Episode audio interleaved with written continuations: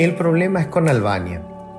Mentiras que matan. Ese es el título en español de una hilarante comedia filmada unos meses después de que el entonces presidente estadounidense Bill Clinton se viera envuelto en un escándalo que incluía el uso inapropiado del Salón Oval con una pulposa pasante de la Casa Blanca.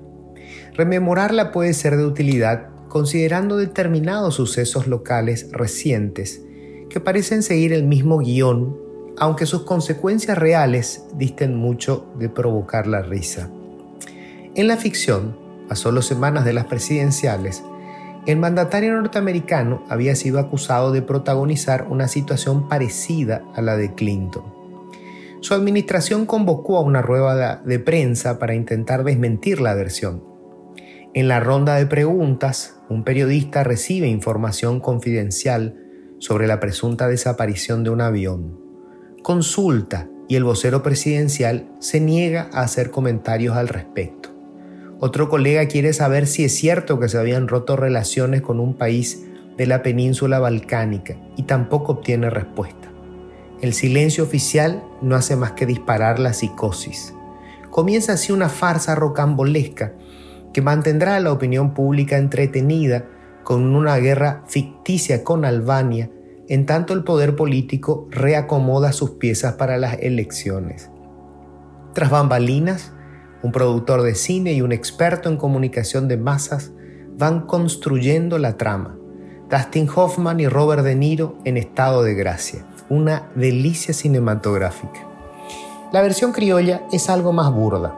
Los actores son de palo o exageradamente histriónicos, aunque hay que reconocer que la guerra de ficción es bastante más ambiciosa una facción del Partido Colorado enfrentando una conspiración transnacional que busca destruir la vida, la familia y los valores de la paraguayidad. El arma fatídica es una donación de la Unión Europea para la educación. La comedia está servida. Un diputado atribuyó las bases filosóficas de la conspiración a Michel Foucault, de quien dijo además que inspiró al régimen despótico de Stalin asesino de millones de seres humanos. Un caso curioso de influencia prenatal, ya que el francés nació cuatro años después de que el dictador soviético alcanzara el poder. Otros legisladores explicaron que la donación contempla condiciones que destruirán la soberanía cultural paraguaya. Son representantes de departamentos en los que se habla mayoritariamente en portugués, se comercian reales y se escucha casi exclusivamente música brasileña. Se sumaron otros cuyos hijos son fanáticos del K-pop coreano, las inentendibles letras del rapero Bad Bunny o adictos de TikTok. Por supuesto, no faltó el discurso moralista de algún empresario de la timba condenado por el uso clandestino de tragamonedas y con el sueldo embargado por deudas. Tanto derroche argumental tenía por único fin justificar una ley que pretende anular un convenio internacional, el de la peligrosa donación europea. Lo curioso es que el propio presidente electo, Santiago Peña, quien asumirá el martes, puede conversar con los diplomáticos europeos y agregar al acuerdo alguna cláusula placebo que exorcice los fantasmas. Y punto. Todo el zafarrancho es absolutamente innecesario.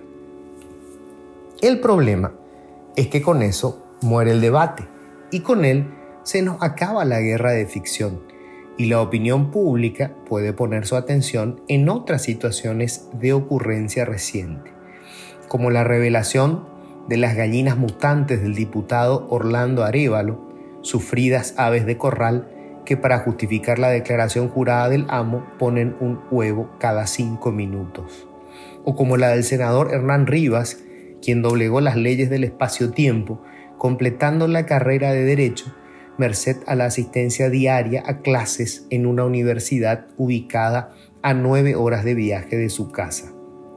Ambos integran el tribunal que juzgará las actuaciones de jueces y fiscales que tienen hoy a su cargo la investigación sobre supuestos hechos de lavado de dinero, narcotráfico, lesión de confianza y otras lindezas atribuidas a miembros de su partido y movimiento. De paso, el presidente saliente y el electo se disputan un lugar en el Consejo que debe seleccionar las ternas de jueces y fiscales, cuando el país se prepara para reemplazar a casi un cuarto de todos los magistrados de la República que se jubilarán en los próximos tres años. Pero claro, el problema es con Albania.